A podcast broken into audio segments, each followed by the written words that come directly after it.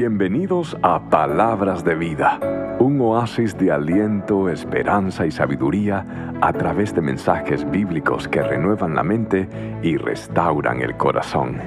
Espero que este mensaje te sea de mucha bendición.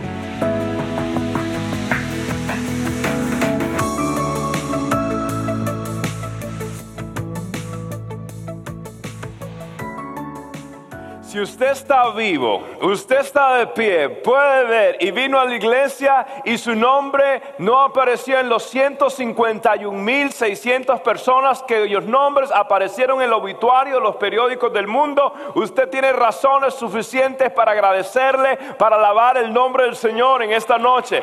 Sí.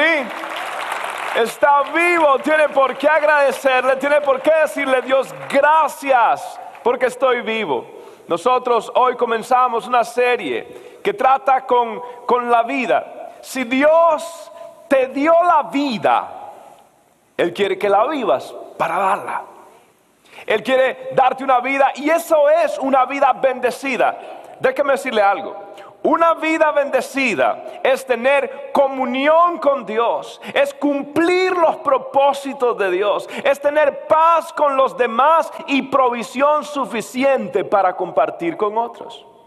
Una vida bendecida nuevamente es, tener comunión con Dios, es cumplir los propósitos de Dios, es tener paz con los demás y tener suficiente provisión para compartir con otros. ¿Cuántos de ustedes quieren esa vida bendecida?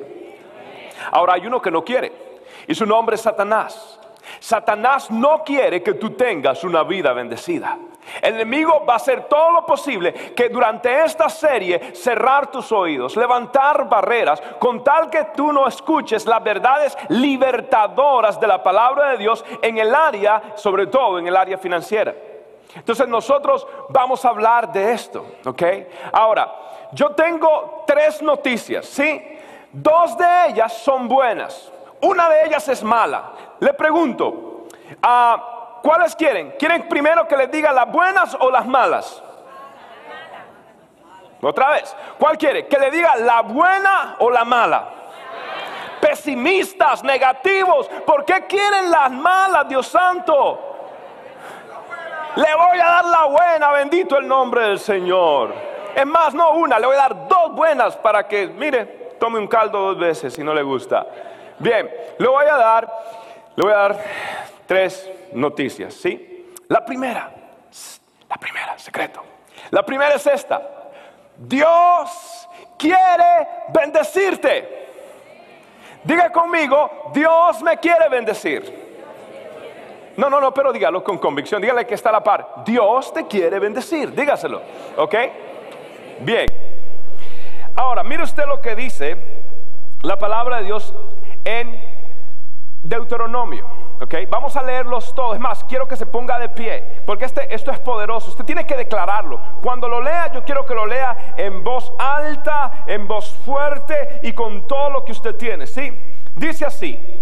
Si obedeces al Señor tu Dios en todo y cumples cuidadosamente sus mandatos que te entrego hoy, el Señor tu Dios te pondrá por encima de todas las demás naciones del mundo. Si obedeces al Señor tu Dios, recibirás las siguientes bendiciones. ¿Cuáles son? Siguiente es, tus ciudades y tus campos serán benditos. Tus hijos y tus cosechas serán las crías de tus rebaños y manadas serán. Tu canasta de fruta y tus paneras serán. Vayas donde vayas y en todo lo que hagas serás bendito. El Señor vencerá a tus enemigos cuando te ataquen. Saldrán a atacarte de una sola dirección, pero se dispersarán por siete. El Señor te asegurará bendición en todo lo que hagas y llenará tus depósitos con granos. El Señor tu Dios te bendecirá en la tierra que te da. El Señor te dará prosperidad en la tierra que le juró a tus antepasados que te daría. te bendecirá con muchos hijos, mujeres. Alábalo. ¿Por, ¿Por, qué se callaron? Te bendecirá con muchos hijos, gran cantidad de animales y cosechas abundantes. Siguiente. El Señor enviará la lluvia en el tiempo oportuno de sus inagotable tesoro en los cielos y bendecirá todo tu trabajo. Tú prestarás a muchas naciones, pero jamás tendrás necesidad de pedirles prestado. El Señor te pondrá la cabeza y no en la cola. Y siempre estarás en la cima, nunca por debajo. Aleluya. ¿Lo reciben? Es Dios hablándole. Es Dios diciéndole las bendiciones que Él tiene. Ahora, escuche esto. La bendición de Dios realmente es poder disfrutarlas. Hay personas que tienen una casa, pero no tienen paz en el hogar. Hay personas que tienen, tienen un carro, pero detestan manejar ese carro al trabajo que tanto odian. Hay personas que tienen ropa, pero se odian a sí mismos. Entonces la verdadera bendición es poder disfrutar lo que Dios le ha dado. Y Dios quiere bendecirlo. ¿Le gusta esa noticia? Le voy a dar otra noticia. ¿La buena o la mala? Eso, la buena. Bien, la segunda noticia es esta. Dios ya te bendijo. ¡Wow! Ahora le voy a dar un texto que se aplica a usted. Dice que le enseñe a los ricos de Christ Fellowship en español lo siguiente, así dice Pablo. Mire, lo que dice, léalo conmigo. Enséñales a los ricos de este mundo que no sean orgullosos, ni que confíen en su dinero, el cual es tan inestable. Por eso tiene un águila, porque se vuela, se va. Ok, deberían depositar su confianza en Dios, quien nos da en abundancia todo lo que necesitamos para que lo disfrutemos. Diles que usen su dinero para hacer el bien. Deberían ser ricos en buenas acciones, generosos, que con los que pasan necesidad y estarán siempre dispuestos a compartir con quién? Con otros. Ok, excelente. ¿Cuántos de ustedes aquí son ricos? Wow, wow, wow, wow. Usted sabe ¿Cuántos son ricos que quiero conocerlos, saludarlos y llevarme con ustedes? Usted sabe, mi pastor, you, rico, ah, necesitamos conectarnos para el reino de los cielos. Bien, escucha esto. Ah, escucha esto. Si usted gana 37 mil dólares, o sea, en la casa, esposa, esposo, suegra, de pronto contribuye, 37 mil dólares, ¿ok? Y si ganan en la casa 37 mil dólares, usted está en el top arriba de los, en los 5% más ricos del mundo. ¿Sabía eso? Sí.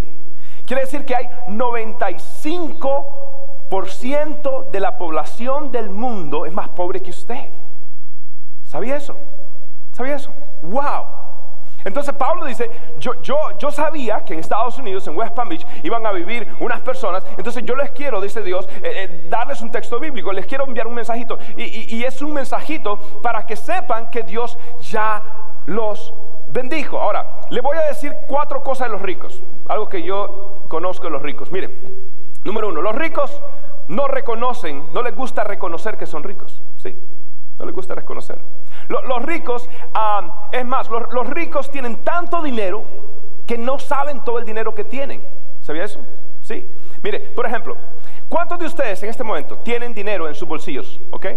No se preocupen, levante la mano, los que tienen dinero en el bolsillo, en, la cartera, en algún lugar. Ok, perfecto, sí. Eh, eh, ok, tienen dinero en el bolsillo. ¿Cuántos de ustedes saben exactamente ¿Cuánto dinero tienen en los bolsillos? ¿Cuántos de ustedes? Levanten la mano los que saben. Levanten la mano los que no saben exactamente cuánto dinero tienen en los bolsillos. Está bien. Oh, la mayoría. Sí. ¿Usted ve? Los ricos no saben cuánto dinero tienen. eso es lo que yo quiero decirle. Es más, ¿cuántos de ustedes, cuántos de ustedes tienen dinero en el cenicero del carro que espero que no usen como cenicero, sino como ¿Cuántos de ustedes tienen dinero en el carro, en el cenicero? ¿Cuántos de ustedes tienen dinero en el cenicero? ¿Sí? Ok. O, en, el, en, la, en, la, el baulito que tienen a la par. O, ¿Cuántos de ustedes tienen dinero en el carro? En mi caso, debajo de la alfombra, entre, entre el asiento, por todo lado. Mi, mi, carro es el arca de Noé, hasta animales hay. Ok. Eh, eh, ok, si usted tiene, usted tiene ah, dinero. ¿Cuántos de ustedes saben exactamente cuánto dinero tiene en el carro? A ver, ¿cuántos de ustedes? Levanten la mano los que saben exactamente cuánto dinero tiene en el carro. Wow. ¿Cuántos de ustedes no saben? Cuánto dinero está en el carro. Levanten la mano los que no saben. Wow, ¿usted ve? Los ricos no saben cuánto dinero tienen. Eh, es, lo que estoy queriendo decirles. Es más, ¿cuántos de ustedes tienen dinero en el gavetero de su casa? ¿Cuántos de ustedes tienen dinero en el gavetero de su casa? ¿Ok? ¿Lo tienen? ¿Lo tienen? Si no lo saben, pregúntenle a sus hijos. Eh, ellos saben. Eh, ok.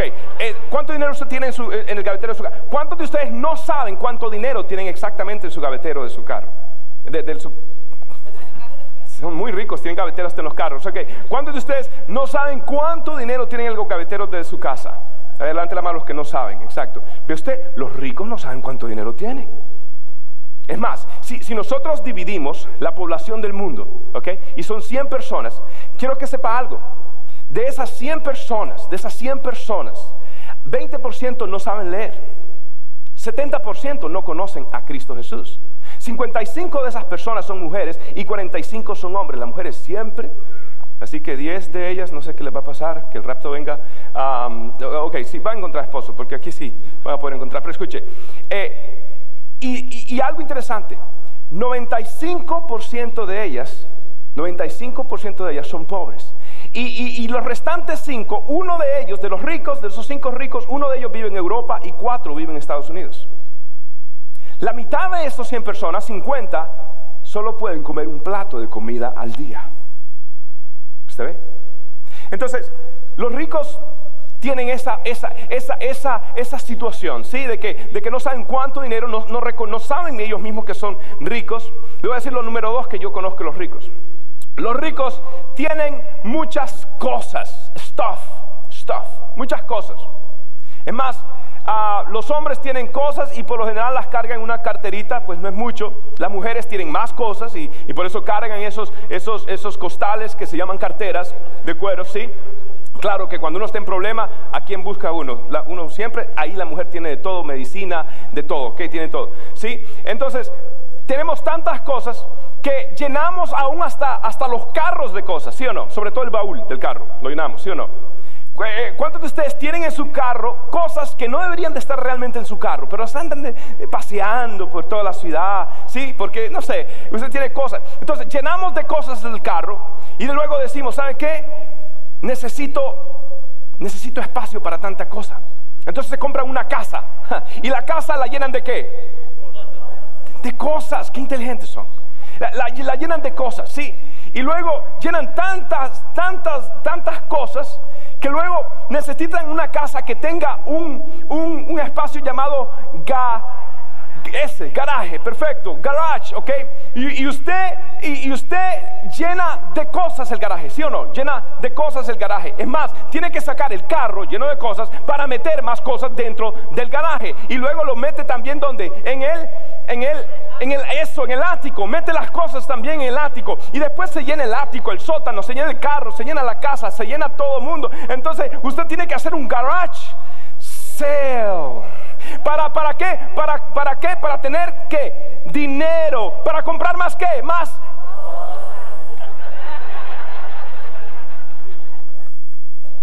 Y el ciclo se repite se repite se repite. Le voy a decir, le voy a decir algo, algo que sé de los ricos. Tercera cosa que yo sé de los ricos. Los ricos nunca están satisfechos. ¿Sí? Mire, Gallup Paul hizo un estudio, ¿sí? Y el estudio fue el siguiente. La pregunta fue, ¿cuánto dinero necesitas tú para considerarte rico o con tus necesidades financieras satisfechas? ¿Cuánto dinero necesitas tú para satisfacer tus necesidades económicas? Bien, le hicieron a diferentes grupos. Y cada grupo pensó que el otro grupo era el que era el correcto, ¿sí? Entonces le preguntaron a la gente que gana menos de 37 ah, mil dólares o 30 y pico mil dólares. Le preguntaron 30 mil exactamente más bien, 30 mil dólares. Le preguntaron, ¿cuánto necesitas tú para estar bien, completico, satisfechas todas tus necesidades, sentirte rico? Ellos dijeron 74 mil dólares. Eso dijeron ellos. Que si ellos algún día llegaran a tener 74 mil dólares, eso sería riqueza para ellos. Pero, un momentito, le pregunto a los que, a los que ganan 74 mil dólares, ¿e, ¿eso es, e, ¿eso es suficiente? Ah, ok. Ah, ok, entonces le preguntaron, le preguntaron al segundo grupo, que los que ganan de 30 a 50 mil dólares, ¿cuánto ustedes necesitan para sentir que sus necesidades están satisfechas, sentirse rico? Ellos dijeron, mmm, 100 mil dólares. El doble, ¿usted ve? El doble, el doble. 100 mil dólares. Claro, le pregunto a los que, a los que ganan 100 mil dólares, eso es riqueza y puedes hacer todo lo que tú quieras, puedes pagar todo lo que tú quieras, hacer todo lo que tú quieras, los que ganan 100 mil dólares, ¿eso es suficiente? Hmm. Entonces, ellos hicieron un promedio y preguntaron, y el promedio es este. El promedio según esta nación, para que usted sea considerado rico, para que usted sea considerado con sus necesidades satisfechas, es 120 mil dólares. ¿Sí? 120 mil dólares. Entonces, 120 mil dólares. Pero yo le pregunto a los que entran en esa ganada 120 mil dólares, 120 mil dólares. ¿Cómo voy a pagar el college de mis hijos? Y ahora más o menos un diploma cuesta, dependiendo de qué universidad, casi hasta 100 mil dólares, 250 mil dólares. ¿Cómo yo voy a ahorrar ah, para esto, Dios mío? Eh, le pregunto, ¿es suficiente? Hmm. Es más, y sube. Le preguntaron los que ganan más, más, ¿cuánto usted necesita para sentirse ya que lo hizo, que lo logró? Ellos dijeron, necesito 5 millones de dólares en el banco, aparte de lo que trabajo. 5 millones ganando más o menos que en los intereses actuales pueden ser 235 mil dólares al año en intereses, perfecto, de eso vivo. Necesitamos 205 millones de dólares. Sí, eso es lo que necesitamos para poder estar bien. ¿Sí? Una persona, si viene una persona me dice, pastor, yo necesito 5 millones para sentirme rico, yo le diría, mijito, no solo tú, 5 millones, yo también me sentiría igual que tú. Eh, pero, pero escuche, le preguntaron a las personas que sí tienen 5 millones. Y ellos dijeron que 5 millones no es suficiente. Ellos dijeron que 10 millones es lo suficiente. ¿Ustedes los ricos? Los ricos nunca están satisfechos. Nunca se logra llenar sus expectativas. A Rockefeller le preguntado, ¿cuánto usted necesita más? Y él dijo, un dólar más todos los días. Okay. Nunca están satisfechos. Es más, si usted gana 45 mil dólares al año en su casa, usted está en el 1% de la población mundial. Pero los ricos nunca están satisfechos. ¿Sí? Lo último que sé yo de los ricos. Los ricos, mientras más ganan,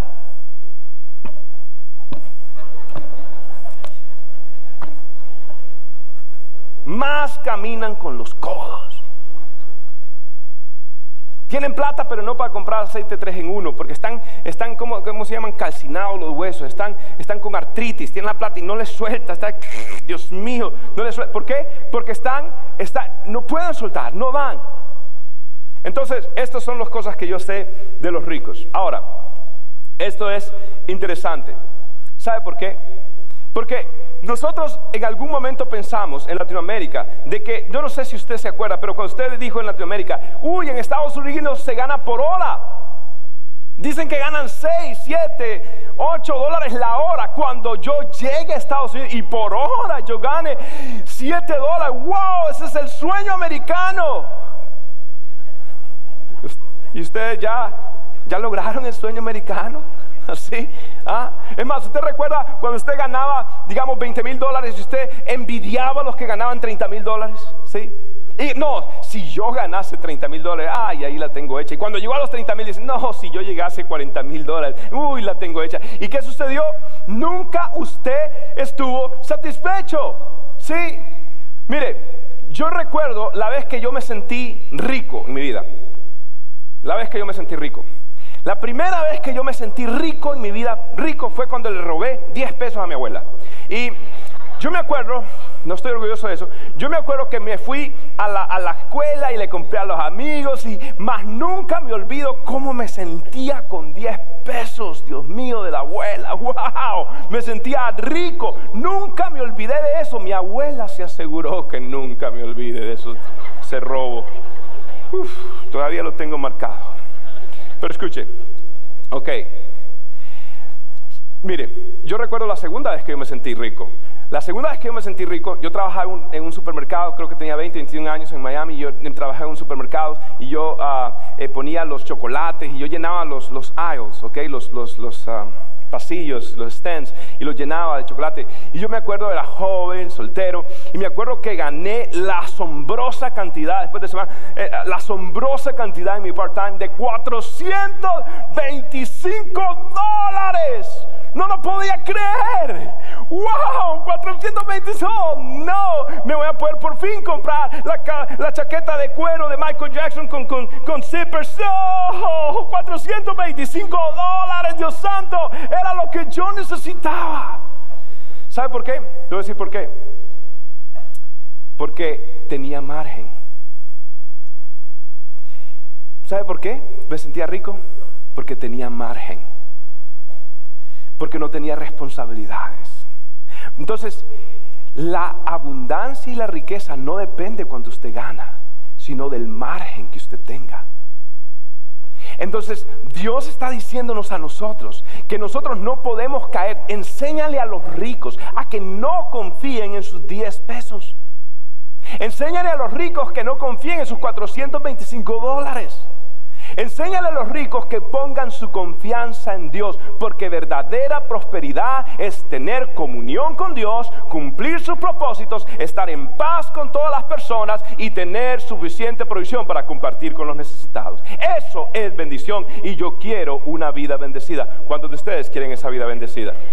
Yo quiero esa vida bendecida. Bien, vamos a ver ahora entonces nosotros... Uh, la mala noticia. ¿Se acuerdan de la mala noticia? Les di dos buenas noticias, ahora les voy a dar la mala noticia, ¿sí? Aquí va la mala noticia. La mala noticia es que Satanás te quiere bajo maldición, ¿sí? La Biblia dice que Satanás vino a matar, a hurtar y matar y qué? Destruir. Ok, ¿qué quiere decir esto? Si Dios te quiere a ti en comunión con Él, cumpliendo su propósito en paz con los demás y con provisión suficiente para compartir con otros. Satanás, en cambio, te quiere esclavo del pecado, amargado en tus relaciones y endeudado financieramente. Si Dios quiere esto, Satanás quiere lo contrario. Satanás te quiere a ti esclavizado del pecado, amargado en tus relaciones y esclavizado financieramente. ¿Sí? Entonces, este tema es tremendo. Y el tema de maldiciones es un tema fuerte. Y cuando nosotros examinamos lo que en la Biblia se llama maldiciones generacionales, nosotros tenemos que retroceder el cassette y ver de dónde comenzó todo esto. Y en Latinoamérica, por ejemplo, le voy a dar un contraste, ¿ok? En Latinoamérica, ¿cómo fue la conquista en contraste con la inmigración de los pilgrims, de los peregrinos de Estados Unidos? Note usted los pilgrims, los peregrinos de Estados Unidos, vinieron aquí en busca de libertad, ¿qué? Religiosa. Ellos vinieron aquí en búsqueda de libertad religiosa. Los españoles vinieron aquí en búsqueda de qué? De la plata, en realidad oro. ¿Sí? Cuando ellos inmigraron, los peregrinos inmigraron con sus familias, con sus hijos. Los españoles, ¿cómo inmigraron? Inmigraron hombres solteros, hombres solos. ¿Ok? Según los estudios de la historia, ellos firmaron capitulaciones. La corona de España le decía a ellos, mire usted agarre armas, hombres y mándenos una porción de la riqueza y usted se queda con todo lo demás. Entonces, ¿usted cree que hicieron eso, esas personas? Robaron, robaron y robaron, ¿sí? Y entonces, ¿cuál es la gran diferencia? Estas personas vinieron para adorar a Dios. Estas personas vinieron a nosotros, para españoles, para saquear y para llenarse, sí. La diferencia es de que aquí había una democracia, ellos eligieron, aquí había una monarquía en este lado. La diferencia es de que ah, ah, eh, aquí había eh, lo, que, se, conocía como, como compartir con los indios, estar en paz. Es más, vamos a celebrar pronto en noviembre el Día de Acción de Gracias. Aquí los indios, ¿qué se, hicieron con, qué se hizo con los indios? Se explotaron, se mataron, se violaron. ¿sí? Entonces, los trasfondos no pudieran ser tan contrastes. Mucho contraste. Entonces, Latinoamérica Cuando, usted ve un mapa mundi, y usted ve el mapa mundi, usted va a ver que hay un solo continente que es verde desde que comienza el Canadá hasta la Patagonia Argentina. Verde hermoso es el continente americano. Y Dios nos ha bendecido a nosotros con abundancia. Dios nos ha bendecido a nosotros. El, lugar donde hay más gases naturales del mundo es en Latinoamérica, donde hay petróleo, donde hay tantas cosas. Pero ¿por qué no hemos prosperado? ¿Por qué?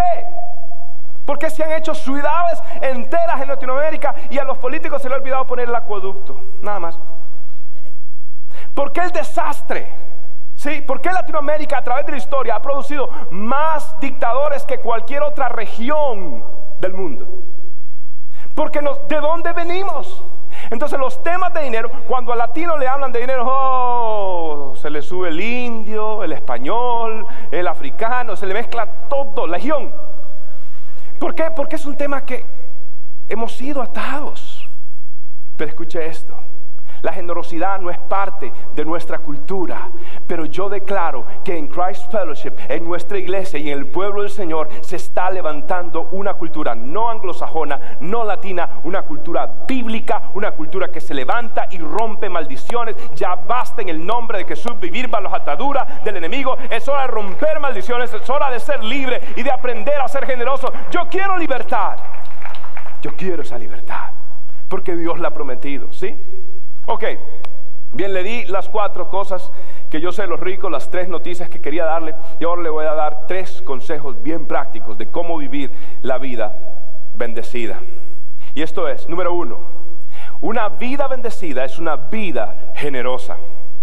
Pero usted lo que dice la Biblia, más claro no canta un gallo, hermano. Proverbios 11:24 dice, da con generosidad y serás más rico sé tacaño, mijito, y te lo perderás todo. No sé si mijito era salomónico o no, pero debería estar. Otra vez, léalo conmigo. Da con generosidad y serás más rico. Dile a tu vecino, sé tacaño y lo perderás todo, mijito. Dígale, sé tacaño y lo perderás todo, mijito. ¿Ok? Está en la Biblia, no el mijito, pero lo demás sí. Segunda Corintios 9, 8 dice así, mire cómo Dios da. Y Dios proveerá, ¿cómo? Con generosidad. Algunas cosas que ustedes necesiten. Todo lo que necesiten. Entonces siempre tendrán todo lo necesario. Y habrá bastante de sobra para que usted se vaya a vacaciones cada mes. ¿Para qué es? Para que usted pueda qué? Compartir con otros, para que usted pueda compartir con otros. Iglesia, es bien sencillo. Su Dios como da, cuando Dios da algo lo da a medias, lo da con los codos, ¿cómo lo da Dios? Lo da generosamente. Su Padre es generoso. Y Dios quiere que sus hijos se parezcan a Él y sean también generosos. Satanás fue el egoísta. Satanás quiso todo para él. Y la Biblia dice que fue destituido del cielo. Y cuando usted actúa egoístamente, cuando usted actúa mezquinamente, cuando usted es tacaño, cuando usted le cuesta desdoblar el codo, usted está pareciéndose no a Dios, sino al enemigo. Entonces Dios dice, yo quiero que mis hijos sean generosos. Ahora, escuche esto. Si Dios, escuche esto, si Dios es el dueño de todo y no necesita nada. Cuando Él te pide algo, entonces no es para obtener algo de ti, sino para hacer algo por ti. ¿Me escuchó? Si Dios, el dueño de todo, que no necesita nada, te pide algo, no es para obtener algo de ti, sino es para hacer algo por ti. ¿Sí? Entonces, usted tiene que entender esto. Él, es su padre. Si, Dios, que tiene todo el poder, quisiera quitarle la plata, ¿usted cree que Él no podría hacer mejor trabajo que el gobierno de Estados Unidos? Si Dios quisiera usted quitarle algo, ¿usted no cree que Dios haría mejor trabajo que los políticos? Sí. Mire, usted le paga al gobierno que 22, 22 y algo le deducen de su cheque, al fin y al cabo entre el 6.5 de venta y más los 2 eh, y algo de gasolina y más lo otro, usted le está pagando al gobierno 40%, ¿ok? O más en algunas instancias. Entonces, Dios está siendo con usted generoso y Dios le está dando a usted la oportunidad. Mire, Jim Elliot dijo estas palabras, las cosas que he querido retener en mis manos, las he perdido. Y solo me he quedado con las cosas que puse en las manos de Dios. ¿No es cierto? Cuando usted se vaya a la presencia de Dios, patee el balde, usted sabe que los trajes de los muertos no tienen bolsillos. Se lo digo porque yo me acuerdo, cuando era joven yo me metía a las funerarias a ver si resucitaba un muerto, entonces yo tocaba la manito, el pie, a ver si se levantaban. Eh, no tienen bolsillo, aparentan, pero no, es verdad. Entonces, usted no se va a llevar cuando lleven su féretro y vaya la limusina negra, detrás no van a pegar un yujo eh, con todas las cosas que usted se quiere llevar. No. Entonces, Dios Santo, sea generoso. Su padre quiere, su padre es generoso, sus hijos quieren que sea generoso. Número dos, Escuche lo que voy a decir. La generosidad no depende del dinero. No, no. Depende del corazón. Mira lo que dice Deuteronomio 15, 7 y 8. Cuando en alguna de las ciudades de la tierra que el Señor tu Dios te, va, te, te da, veas a un hermano hebreo pobre, no endurezcas el corazón ni le cierres la mano. Una mano cerrada indica un corazón endurecido. No endurezcas tu corazón, ni le cierres tu mano. Antes bien, ¿qué tiene que hacer? Tiéndale qué? Su mano y préstele generosamente lo que necesite. Bien, Dios está diciendo aquí, si alguien tiene problemas con la generosidad, el problema no es problema con dinero, el problema es con la dureza de su corazón. ¿Sabe por qué? Porque Jesús dijo, donde está tu tesoro, ahí está también tu corazón. Entonces, cuando una persona tiene problemas con este tema y eso, en el fondo es un área no conquistada por el Rey de Reyes. Es un área que todavía no ha cedido al Señor. Y Dios está tratando no con el dinero, está tratando con su corazón. ¿Sí? Y, y una de las pruebas, escuches, una de las pruebas máximas que Dios pone en la Biblia es una prueba nada más. Una de las pruebas máximas que Dios pone en la Biblia es el diezmo. ¿Sí? Ve usted lo que dice la Biblia. Y ahora usted, yo quiero que usted vea con sus, usted discierna si le estoy diciendo verdad o no. Y mire lo que dice el versículo 7 del capítulo 3 de Malaquías y luego saltamos al 10 y usted verá de qué se trata el diezmo. Dice así, volveos a mí y yo me volveré a vosotros. Más dijiste, ¿en qué hemos de volvernos? Y Dios dice, traed los diezmos al alfolí y haya alimento en mi casa y probadme ahora en esto, dice Jehová de los ejércitos. Si no os abriré las ventanas de los cielos y derramaré bendición hasta que sobreabunde. Bien, ¿cuál es el tema central aquí? ¿Cuál es el tema central? Volveos a mí. Dios no está detrás de su dinero, Dios está detrás de su corazón. Volveos a mí. Dios no pone mandamientos sobre un pueblo que no es su pueblo. Dios puso mandamientos sobre el pueblo judío porque es su pueblo. Hay reglas, hay una relación. Si usted está casado, hay, reglas entre su esposa y usted. ¿Por qué? Porque hay una relación entre usted y ella. ¿sí? Entonces Dios dice, se trata de mi relación con ustedes, de, de mi corazón. Entonces el pueblo, el pueblo que sucede, el pueblo no había hecho la conexión entre su relación con Dios y sus finanzas. Ellos pensaban que su relación con Dios y sus finanzas estaban completamente separados. Y Dios dice, no, no hay ninguna área que no esté conquistada por mí. Entonces yo quiero que ustedes aparten el diezmo, lo más santo, lo primero, no solamente que den diezmo, Dios no está nada más pidiendo diezmo, sino lo primero, que ustedes honren y digan, mi confianza está puesta en Dios. Dios puede hacer más con un 90% bendecido que con 100% que no tiene su bendición. Dios puede multiplicar los panes, los peces, Dios puede abrir el mar rojo, Dios puede traer maná del cielo y Dios puede abrir agua aún en medio de la roca. Ese es el poder de Dios y yo tengo que confiar confiar en Él. Y Dios está diciendo, le, voy a dar una prueba. Ahora, escuche esto. Porque lo que tú atesoras es lo que está en tu corazón.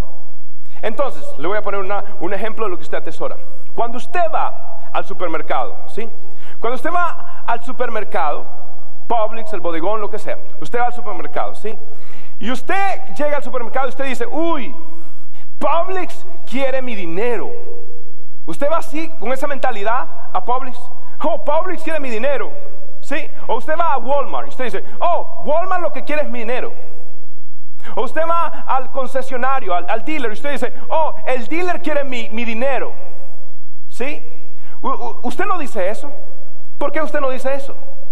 Porque usted valora lo que usted compra en Walmart. Usted valora lo que usted obtiene en Publix. Usted valora lo que usted tiene en la Toyota o en el Nissan, lo que sea. Déjeme decirle algo. Yo valoro lo que Dios hace en la casa de Dios. Y cuando yo honro al Señor, yo no digo, Dios no quiere mi dinero. No, yo valoro que aquí en esta iglesia se predica la palabra del Señor. Mis hijos son cambiados, hogares son restaurados. Yo valoro lo que yo obtengo de parte del Señor. No es que quiere mi dinero. No, quiero mi devoción y yo valoro lo que Dios hace.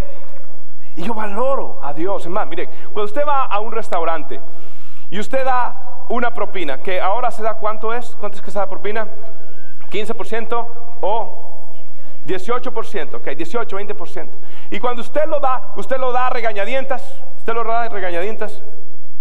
¿Cómo lo da usted? ¿Cómo lo da? ¿Por qué?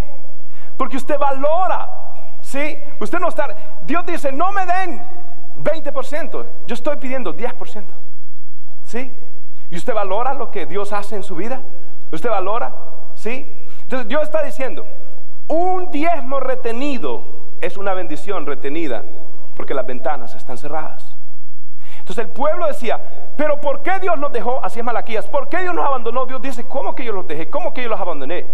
Lo que pasa es que su tierra no produce porque el cielo está cerrado.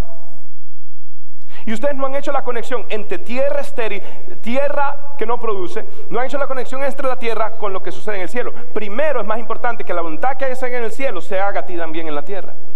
Entonces cuando ustedes empiezan a honrarme en los principios del cielo, entonces yo abriré las ventanas de los cielos y daré bendición hasta que sobreabunde, dice Dios. Entonces son los principios no negociables de Dios. Dios dice, entonces, honrenme.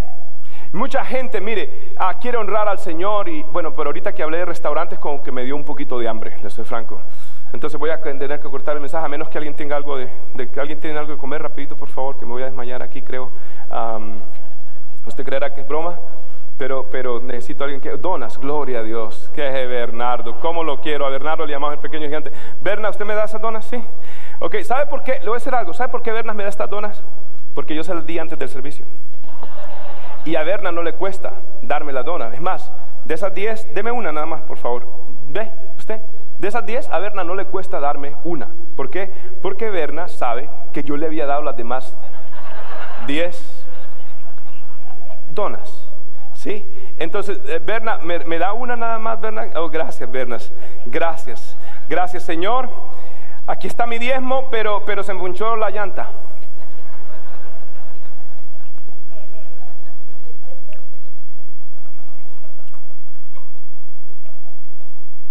Señor, aquí está mi diezmo, pero hace un momentito tenía que celebrar el cumpleaños de la suegra.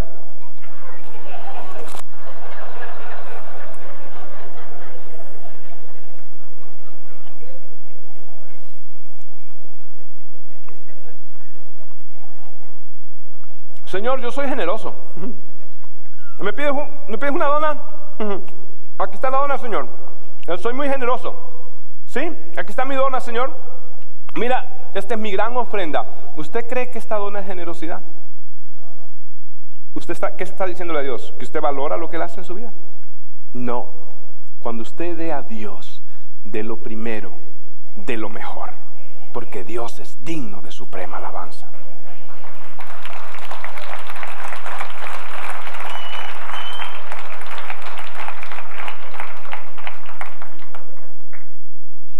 Aleluya.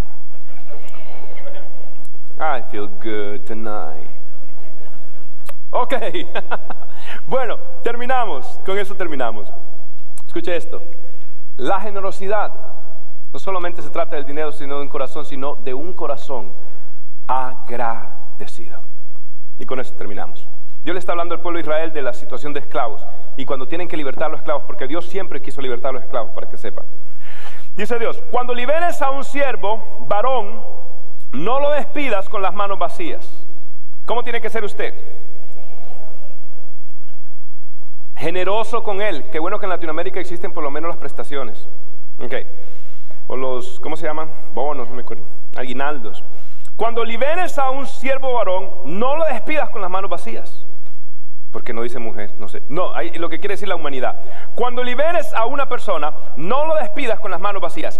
Sé generoso con él. ¿Cómo? Generoso con él. Dale parte de la abundante riqueza con la que el Señor tu Dios te haya bendecido. Recuerda que una vez tú fuiste esclavo en la tierra de Egipto y que el Señor tu Dios te liberó. Concluimos con esto. Dios está diciendo, la razón por la cual tú tienes que ser generoso con otros es porque tú tienes que hacer memoria de lo bueno que yo he sido contigo. A ti nunca se te puede olvidar lo que yo he hecho contigo. A ti no se te puede olvidar que ibas de camino al infierno. A ti no se te puede olvidar lo miserable que tú estabas en pecado, la confusión, lo, lo horrible dentro de ti de suciedad, de no querer vivir. ¿Por qué? Porque estabas en pecado, en pecado. Si el propósito de Dios es que tengas comunión con Él, cumplir su propósito, paz con los demás, provisión suficiente para compartir con otros, Satanás quiere entonces tenerte esclavizado del pecado, amargado en tus relaciones y esclavizado financieramente. Dios dice, no, no olvides de donde yo te saqué. No olvides de donde yo te saqué. Hace poco yo estaba aquí en Southern Boulevard, realmente no hace poco, hace un par, un par de años, casi cuatro años, en Southern Boulevard. Y yo venía por Seminole Pratt, una calle que está al final, bien al oeste. Iba doblando. Y de pronto vi a una señora afroamericana con su niñito y una niñita. Okay. Yo nunca le doy, yo, en mi carro no puede estar una mujer que no sea mi esposa. Esa es la ley mía. Okay. Y la de mi esposa también es la ley de ella. Eh, y y yo recuerdo que, pero dije, no, me dio no sé qué, me dio, yo no podía. Pero venía con mis hijos, tenía, tenía dos en ese momento, venía con mis hijos, entonces bajé las ventanas, la subí a ella, la subí al niño, y le pregunté, ¿a dónde vas? Ah, voy a Riviera Beach. ¿Y de dónde vienes? Vengo de Belgley. Y un sol, hermanos. Y ese niño, chiquitico, cinco años yo los recogí, les compramos Gatorade, tomaron dos veces, tuve que comprar dos veces en dos gasolineras, porque tenían tanta sed. ¿Y por qué yo hago esto? Porque yo recuerdo cuando yo vivía en una aldea de mi país, yo tenía que ir a la ciudad. Usted ve, yo no vengo de una gran ciudad, yo vengo de orígenes muy humildes, vengo de una aldea. No teníamos agua potable, no teníamos muchas cosas y teníamos que caminar para ir a la ciudad o esperar que alguien, nos, un alma bondadosa, un buen samaritano, nos diera un ride. Yo recuerdo cuando ya bajaba una colina, subía la otra, y yo oraba y decía, Dios, ojalá que alguien nos recoja.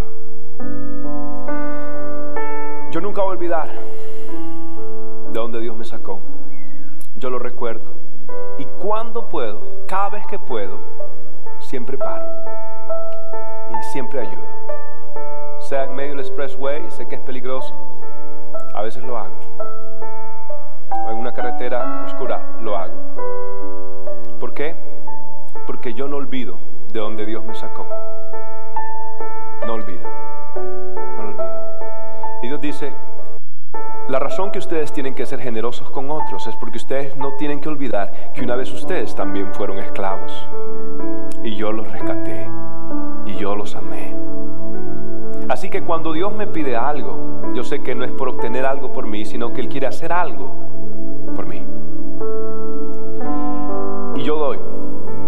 Y me gusta dar. Y es un gozo supremo poder dar. Sobre todo en secreto. Dar se trata de un corazón agradecido. Puesto de pie en esta noche. ¿Recibieron la palabra, iglesia? ¿Recibe la palabra? Aleluya.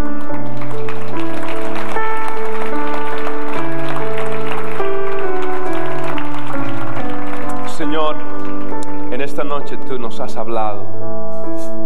En esta noche tú nos has desafiado. No es difícil, no es complicado. Es real. Y yo quiero ser generoso, Señor, como tú.